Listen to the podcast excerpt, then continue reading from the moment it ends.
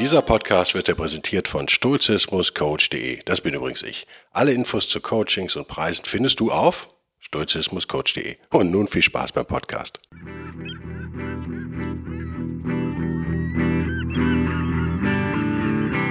Der wilde Stoiker. Moderner Stoizismus für ein gutes Leben.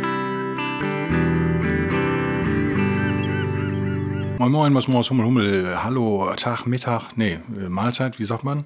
Herzlich willkommen zu einer neuen Ausgabe von Der wilde Stoiker. Ein oh, Freestyle, in dem ich versuche, drei Sachen, drei Quellen sozusagen zusammenzufügen. Einmal eine Mail eines Hörers, äh, Oliver, um genau zu sein, der mir nochmal, Oliver J. nennen wir ihn, etwas zu Thomas Sowell geschrieben hat. Thomas Sowell, den ich erwähnt habe im letzten oder vorletzten, vorletzten, glaube ich, war es, Podcast.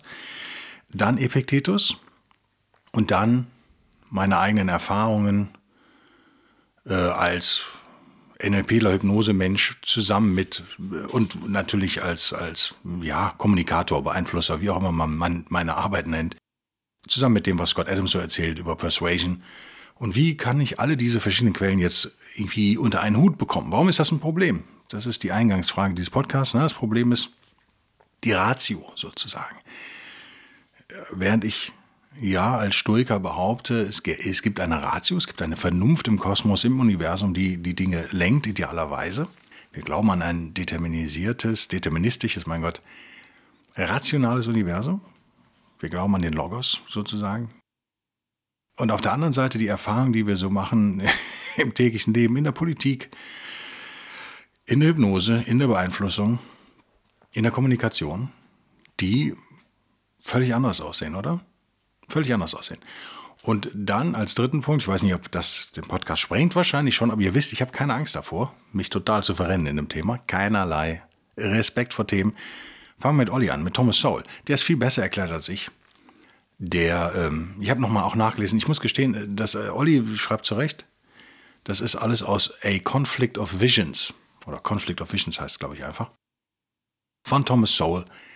Ein lesenswertes Buch, was ich soeben in meiner Amazon-Einkaufsliste geschmissen habe.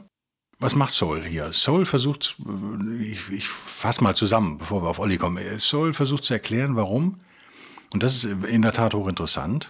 Ihr wisst ja, Soul ist Ökonom, sehr politischer Mensch, aber Ökonom. Warum sich immer wieder die gleichen Gruppierungen von Menschen streiten, sogar immer die gleichen Menschen, obwohl die Themen sich ja ändern. Das ist ja seltsam, oder? Einmal geht es vielleicht um Fahrradwege und das andere Mal geht es um eine Harzreform und das dritte Mal geht es darum, die, äh, ob irgendein Schweizer Kanton dies oder das macht und das vierte Mal geht es darum, so. Es sind immer die gleichen Leute, die sich gegenüberstehen sozusagen. Das ist auffällig, weil das deutet darauf hin, dass der Zoll als alter Ökonom, der auf Zahlen auch gerne hört und auf Realitäten versucht zu hören, hat das natürlich sofort durchschaut. Das ist total auffällig, weil es eigentlich heißt, dass es nicht um diese scheinbaren Konflikte geht. Also es geht nicht äh, um die Sachfragen, die sind nicht der Grund, warum da gestritten wird, sondern das muss tiefer liegen, das muss eben ein Conflict of Visions, also zwei Visionen sozusagen, des Lebens stehen sich da gegenüber und mehr oder weniger unversöhnlich. War das jetzt ein gutes Intro zu dem Buch? Also lest es selbst, ich werde es auch lesen. Conflict of Visions, ich weiß nicht, wie es auf Deutsch heißt, ehrlich gesagt. Thomas Sowell, T-H-O-M-A-S, also Thomas, Soul, S-O-W-E-L-L. Was schreibt Olli? Olli erklärt so. Ähm, er nennt das eine die utopische Vision. Ja, das, äh, genau. Und das andere ist die Constricted Version, also die eingeschränkte Vision und die Unconstricted Vision sozusagen nennt Soul das im Original. Und er schreibt hier, nach Soul glauben diese in Klammern utopischen Menschen, dass die menschliche Natur im Wesentlichen gut ist. Menschen mit einer uneingeschränkten Vision, okay, so könnte man es auf Deutsch schreiben, Olli, ne? uneingeschränkte Vision, misstrauen dezentralisierten Prozessen und sind ungeduldig gegenüber großen Institutionen und systemischen Prozessen, die menschliches Handeln einschränken. Das ist so ein bisschen schwieriger zu verstehen. Ähm, Olli erinnert mich da an meinen eigenen Podcast zur Freiheit, ob ich es auch äh, geschrieben habe. Und es gibt eben die zweite Gruppe, die mit der eingeschränkten Sichtweise. Und ihr merkt immer äh, vielleicht an meiner Art, wie ich lese, es gefällt mir immer noch nicht. Gefällt mir noch nicht, weil eingeschränkt so negativ ist und uneingeschränkt in unserer Welt, die natürlich medienseitig von Uneingeschränkten beherrscht wird, sozusagen, ist das so ein positives Wort. Aber das ist nichts daran ist positiv. Das werden wir noch sehen. Das ist so, habe ich, glaube ich, schon mal gesagt, meine Kritik an Soul. Da hätte man vielleicht, er ist kein Texter, muss man auch sagen. Er ist ein super Autor, aber kein Texter. Und äh, man hätte da vielleicht ein anderes Wort finden müssen. Das Wording ist hier suboptimal. Er hat es allerdings in den 80ern geschrieben, ne? glaube ich. Was machen die mit der eingeschränkten Sichtweise? Naja, die bevorzugen solide empirische Erkenntnisse, schreibt Olli, und bewährte Strukturen und Verfahren gegenüber Interventionen und persönlichen Erfahrungen. Letztlich fordert die eingeschränkte Sichtweise Kontrollen und Gegenkontrollen und weigert sich zu akzeptieren, dass alle Menschen ihr angeborenes Eigeninteresse zurückstellen können. Und dann seine abschließende Frage, ist das Gute der Stoiker oder des Kosmos und das Gute Menschen nach Soul vielleicht nicht das gleiche? Uh, der Olli, der haut hier voll rein intellektuell. Der gibt's mir richtig hier am frühen Morgen. Mein Gott. Olli, Olli, Olli, nach so einer harten Arbeitswoche. Quatsch. Doch, es ist das Gleiche. Spoiler Alert. Es ist das Gleiche, aber ich glaube, man muss es erklären. Wenn ihr Geraschel hört, dezentes Geraschel mit der linken Hand, ist das der Epiktetus, der hier schon aufgeschlagen ist. Ich glaube, ich muss, muss einen Moment ausholen und vielleicht fangen wir nochmal mit dem Wording an, warum mir, da, warum mir das nicht gefällt. Eine uneingeschränkte Sichtweise klingt mir zu positiv. Man müsste eher, hat Olli auch, glaube ich, geschrieben, ja genau, er nennt es auch die utopische Version des Menschen, äh, Vision. Das ist, glaube ich, äh, besser. Und Olli schreibt hier auch, Oliver, Entschuldigung, den ich einfach mit Olli abkürze, lieber Oliver, sei mir nicht böse. Oliver schreibt hier auch, dass die Leute mit dieser uneingeschränkten, die unconstrained Vision, ähm, Misstrauen, und das ist ein ganz wichtiger Punkt, gegenüber dezentralisierten Prozessen haben. Ich würde jetzt direkt den Scott Adams rausholen, der diese Leute beschreibt, ohne diese Wörter zu benutzen. Vielleicht kennt er die Soul-Theorie auch nicht. Er nennt es, glaube ich, immer, er nennt es, äh, er bezieht sich auf die Amerikaner, die Demokraten. Ähm, und, und, sieht sich ja selbst als Linker, was ich ganz witzig finde, kritisiert aber die Linken natürlich extrem, so soll es ja auch sein. So also muss es auch sein. Man muss die eigenen Leute in Anführungszeichen immer extrem kritisieren. Utopist gefällt mir, oder ist Utopist das subjektiv? Utopischen Menschen gefällt mir schon besser, ist es aber auch noch nicht. Was, was Adams sagt ist, warum scheitern so viele linke äh, Policies, po, politische äh, Handlungen, warum scheitern die? Na, ganz einfach, weil Adams auch Ökonom sagt, die Motivation der Menschen wird da nicht einberechnet. Und das ist, glaube ich, ganz wichtig. Also wir haben, man kann sagen, ein Misstrauen gegenüber dezentralisierten Prozessen. Das ist sehr politisch formuliert. Ich finde die Adams-Formulierung aus Sicht eines Kommunikators und Beeinflussers, finde ich die besser. Weil diese Menschen haben menschliche Motivationen nicht verstanden. Deswegen scheitern übrigens nicht nur Linke. Also viel, alles, was sozial heißt, scheitert ja regelmäßig und braucht dann immer neues Geld. Das liegt genau daran, dass man vernachlässigt, wie Menschen im Allgemeinen wirklich agieren und welche Motivation sie antreibt. Man könnte das Misstrauen gegenüber dezentralisierten Prozessen durch, was Olli, Oliver hier äh, beschreibt aus seinem Conflict of Vision, aus seiner Erinnerung an Conflict of Vision, könnte man auch beschreiben als Liebe zum starken Staat, wie ich das ja immer tue. Ich würde es positiv formulieren. Ich würde es nicht Misstrauen gegenüber dezentralisierten Strukturen nennen, sondern ich würde eine Liebe zu Zentralismus würde ich da diagnostizieren. Das lässt sich ja bei allem, was irgendwie Sozialismus sich nennt, also Sozialismus, Nationalsozialismus würde ich da mal an der Stelle mit reinfassen. Natürlich gibt es da Unterschiede, ist mir schon klar, aber in dem Bereich eben nicht. Sind ja Bewegungen, die das Individuum, ja am Ende ja wie im Nationalsozialismus oder teilweise der DDR, das Individuum ja eigentlich vernichten, muss man ja sagen. Die auf, ein starke, auf starke Strukturen, zentralistische Strukturen setzen. Und die nennen wir jetzt die Utopisten, das finde ich eigentlich ganz gut, oder wie Saul sagt, die mit der uneingeschränkten Weltsicht. Das ist mir zu positiv, weil was, was ist daran uneingeschränkt, muss man vielleicht erklären. Naja, die glauben im Grunde genommen an das Gute im Menschen, das würden die Stoiker ja auch und die Stoikerinnen. Und dass, wenn man jetzt genug Geld in die Hand nimmt oder genug Macht in die Hand nimmt, dass das dann irgendwie umsetzbar ist. Und deswegen würde ich die nicht uneingeschränkte Weltsicht nennen, sondern ich würde die unrealistische Weltsicht nennen. Denn womit ich mich direkt oute als jemand, der aus der Constraint Vision Ecke kommt, sozusagen. Ohne das bisher, bis zu dummes Saul habe ich das nicht gewusst, aber es scheint so zu sein. Äh, oder vielleicht stehe ich irgendwie in der Mitte. Das wäre ja typisch für mich. Also ich glaube durchaus an das Gute Menschen. Ich glaube, dass wir viel machen können, aber ich misstraue absolut zentralistischen Strukturen. Das ist meine Lebenserfahrung, die, mir, die, die mich dann eben vielleicht vom naiven linken 20-Jährigen hierhin geführt hat, wo ich jetzt bin. Als konservativer alter Sack vielleicht. Nein, ich bin auch nicht konservativ. Das ist ja das Interessante. Deswegen sage ich ja, ich bin liberal. Und da sagen wir alle, äh, FDP. Nö, nicht FDP. Liberal, wirklich liberal. Weil ich glaube, dass äh, Saul recht hat dass wir das Individuum nach vorne stellen müssen. Wir müssen uns Motivationen angucken. Das machen Ökonomen ja auch oder versuchen es zumindest mit solchen Dingen wie Spieltheorie. Glaube ich, kann man da äh, sich dem nähern vielleicht. Keine Ahnung. Bin kein Ökonom, betrachte das auch mit Amüsement teilweise, was da passiert in dieser Wissenschaft, die nicht immer wirklich wissenschaftlich wirkt auf mich, aber egal, äh, die, vor der ich trotzdem Respekt habe, die ich sinnvoll finde. Ähm, und ich bin ja ein Riesenfan von vielen Ökonomen, eben von Thomas Sowell unter anderem ich sehe keine andere Lösung. Und für mich, und das sagen wir zehn Minuten vom Podcast vorbei, jetzt kommt das Wort Stoizismus endlich.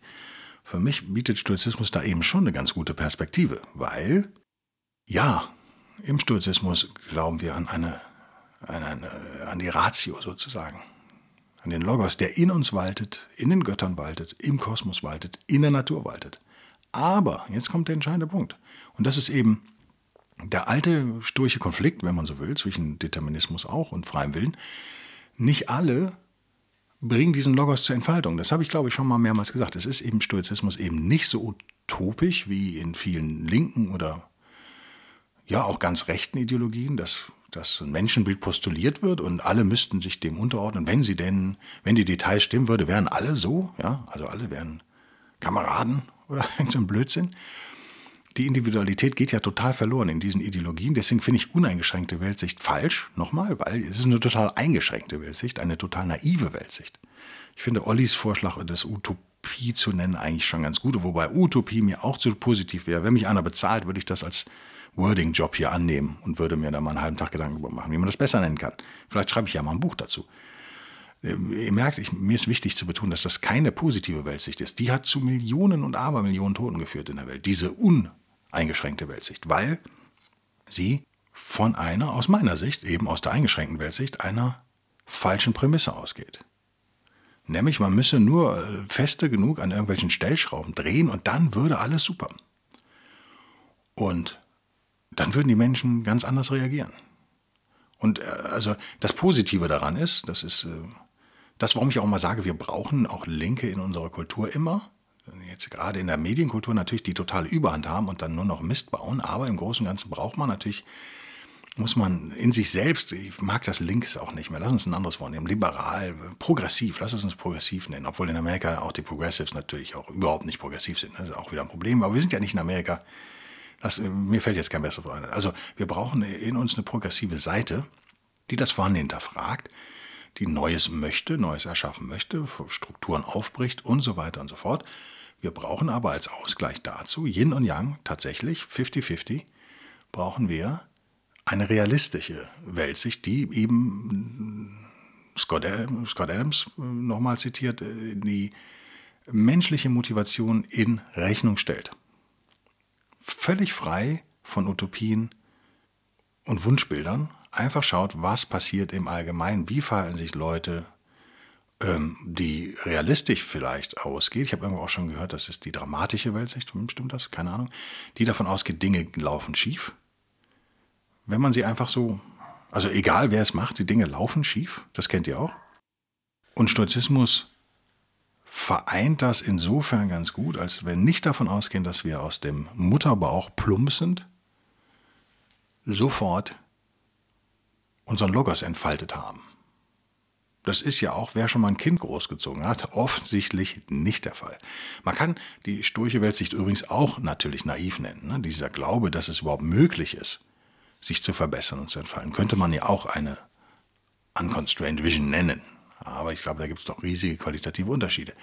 Fakt ist, Wir müssen uns entwickeln, wir müssen einen Reifeprozess durchleben. Alle Hörerinnen und Hörer dieses Podcasts wissen das, weil sonst würden sie den nicht hören, wenn sie nicht bereit wären, an sich zu arbeiten. Das äh, weiß ich von euch, das weiß ich von euren Mails. Und das äh, übrigens, ich habe nochmal die Zahlen geguckt gestern. Wir haben hier Monat für Monat Tausende Zuhörer mittlerweile. Ich war echt von Socken.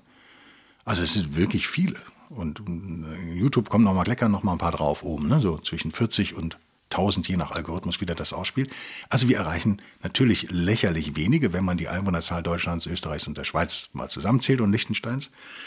Äh, und wer immer Deutsch spricht in England, Benelux und sonst wo. In Polen vielleicht, gibt es einige, die Deutsch sprechen. Ja, aber in, äh, doch, ohne Werbung, ohne eine einzige Pressemitteilung, tausende von Zuhörern jeden Monat, war ich dann doch schon überrascht. Also es geht stetig bergauf. Das heißt, was heißt das denn?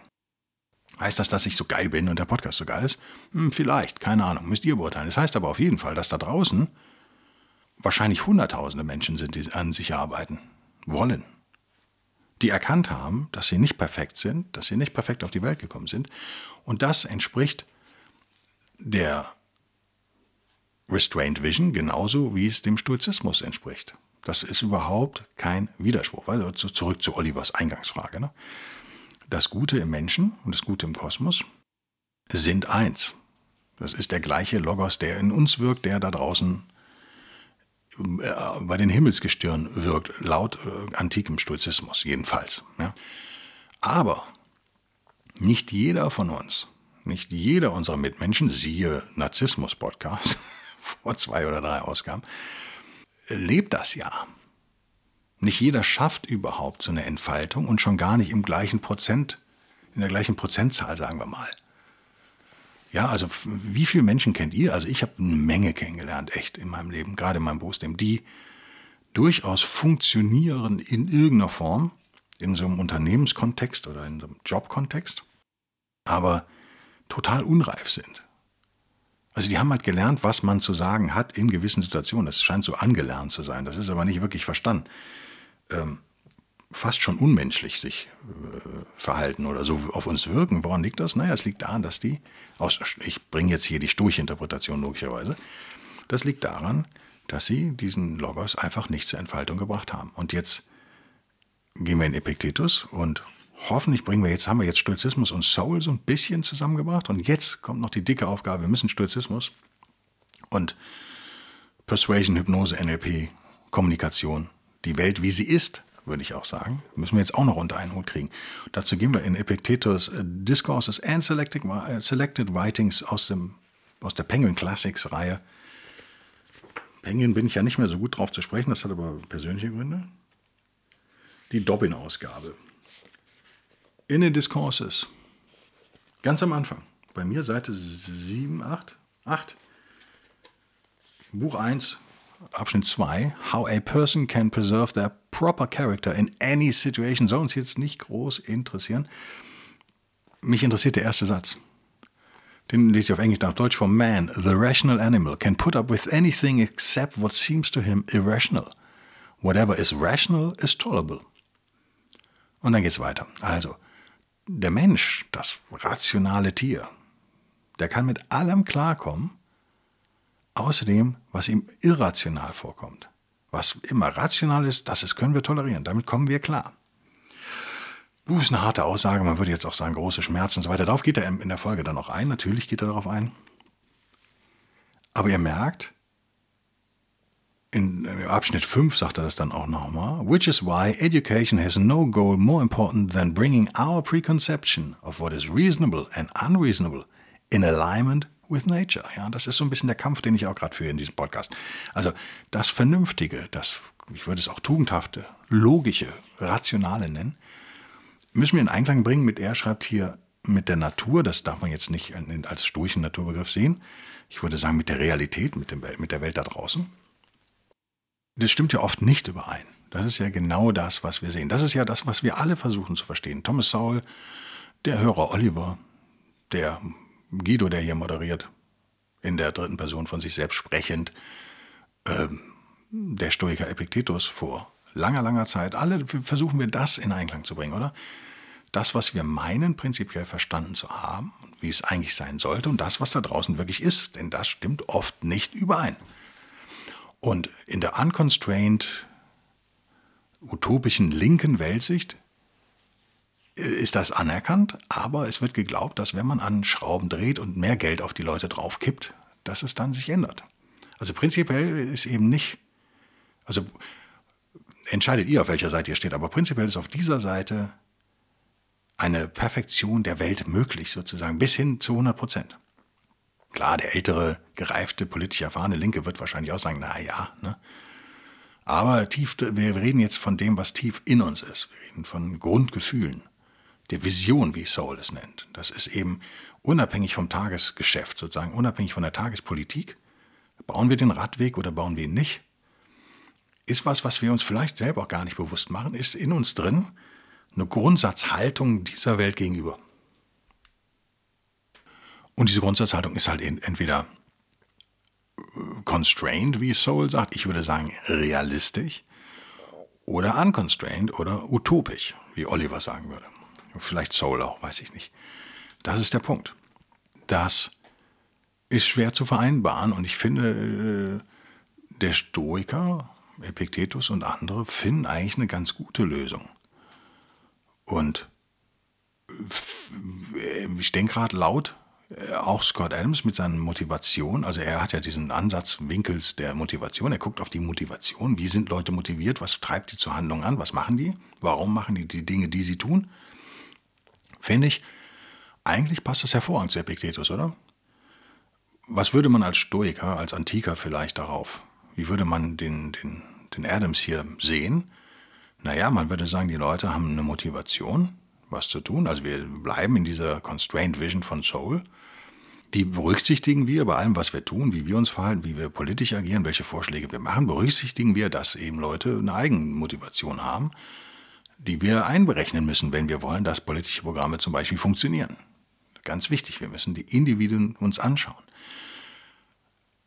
Der Stoiker würde sagen, ja, wenn diese Motivation aber jetzt egoistisch, eigennützig, auf den eigenen Vorteil bedacht und so weiter ist, das wird sie sein, das wird kein Stoiker, glaube ich, abstreiten, oft wird sie das sein, liegt es eben daran, dass diese Menschen, und wir wissen, dass es die da draußen gibt, wir wissen sogar auch als moderne Stoikerinnen und Stoiker, dass das die Mehrzahl wahrscheinlich ist, der Mitmenschen, die ihre eigene Tugend nicht so weit entfaltet haben, die ihren Logos noch nicht zur Entfaltung bringen konnten, bis, also nicht bei 70 Prozent oder 80 sind, sondern vielleicht bei 5 bis 15 Prozent darum krebsen und entsprechend Entscheidungen treffen. Jemand, der aber diesen Logos halt entfaltet hat, zu 50, 60, 70 Prozent, wird ganz andere Entscheidungen treffen. Und wenn die Welt nur aus solchen Menschen bestünde, hätte die unconstrained linke utopische Vision, Weltsicht nennen wir es besser, wahrscheinlich recht, dann würde sie funktionieren. So ist jetzt, aber das ist jetzt Guido, ne? Ihr merkt, ich versuche eine Synthese aus all diesen Quellen jetzt hinzubekommen. Das ist jetzt echt meine persönliche Meinung, der ihr euch anschließen dürft die ihr aber auch extrem kritisieren dürft, natürlich, und als lächerlich ablehnen könnt. Aber wäre es so, wie es nicht ist, Ausrufezeichen, äh, Gedankenstrich, dass alle Menschen aus dem Mutterbauch plumpsend einen völlig, völlig entfalteten Logos hätten, könnte man mit diesen ganzen utopischen Weltsichten agieren, dann hätten sie Erfolg. Soweit verständlich, oder? Aber und das ist ein riesengroßes Aber natürlich, dem ist überhaupt nicht so. Das wissen wir sogar von uns selbst. Wenn wir jetzt mal wieder äh, aufs Individuum schauen, auf uns selbst, jeder von uns wird sich wahrscheinlich, also die meisten von uns sind zwischen 20 und 60 wahrscheinlich irgendwo. Und der 60-Jährige, der guckt wahrscheinlich auf den 50-Jährigen, auf das sein 50-jähriges Ich zurück und denkt sich, mein Gott. Der 20-Jährige guckt auf das 10-Jährige zurück und der lacht sich tot. Ähm, viele von euch sind so um die 30 irgendwo zwischen 25 und 40. Das ist natürlich die Zeit, wo man dann noch, wenn man diese 10, 15 Jahre zurückschaut, echt äh, entweder in der Pubertät landet und nur Mist, wo man nur Mist baut, offensichtlich. Also, lange Rede, kurzer Sinn, wir werden alle Sachen finden, für die wir uns schämen, äh, die wir im Nachhinein als völlig blödsinnig finden, was wir da gemacht haben und so weiter und so fort. Was äh, lernen wir daraus? Naja, wir sind nicht fertig auf die Welt gekommen. Also wir entwickeln uns stetig weiter und der 70-Jährige wird wahrscheinlich über den 60-Jährigen lachen.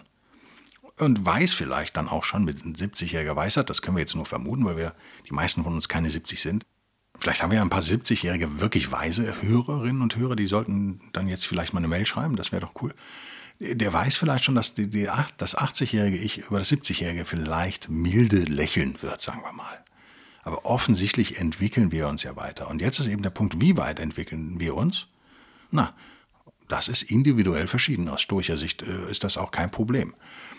Nochmal, es gibt im Stoizismus zwar den Logos und auch den Determinismus, aber es gibt eben auch die Möglichkeit, sich frei zu entscheiden, vor allem für die falschen Dinge, sich frei zu entscheiden. Und dann eben in einem determinierten Universum auch mit den Folgen zu leben müssen.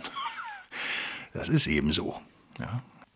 Dein Leben jetzt entspricht zu 100 Prozent deinen Entscheidungen in der Vergangenheit. Das ist so. Ich würde sagen, plus Zufall, aber wie gesagt, da bin ich nicht klassisch durch. Im klassischen Stoizismus gäbe es das so nicht.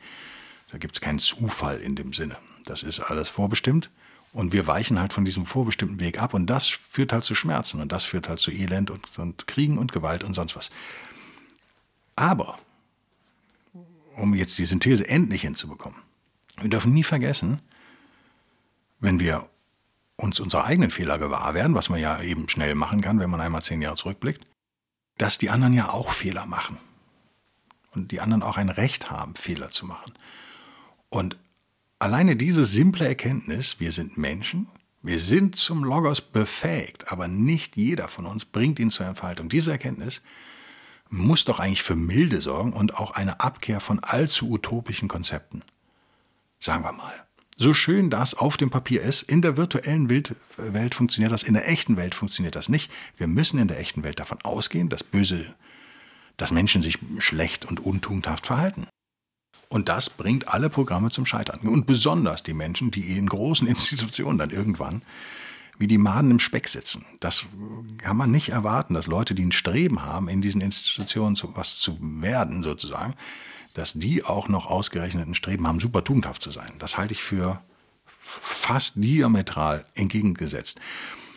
Ich zitiere jetzt aus dem Zusammenhang, gerissen aus dem gleichen Kapitel, aber das könnt ihr selber nachlesen.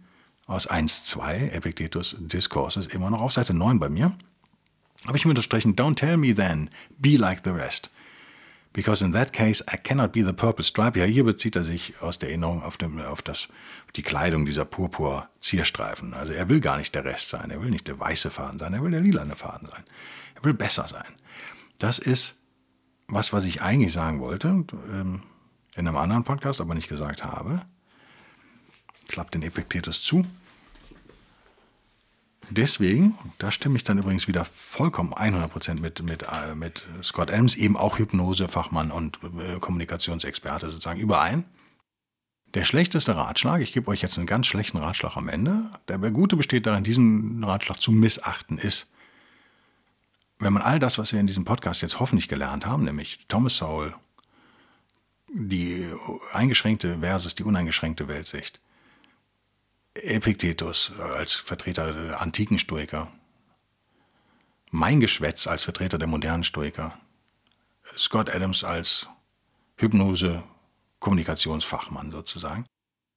Wenn das alles zusammennimmt, dann muss einem eins klar sein, der Ratschlag, du bist in Ordnung, so wie du bist und sei doch so, wie du bist und du musst nur du selbst sein, ist der schlechteste, den man irgendeinem geben kann.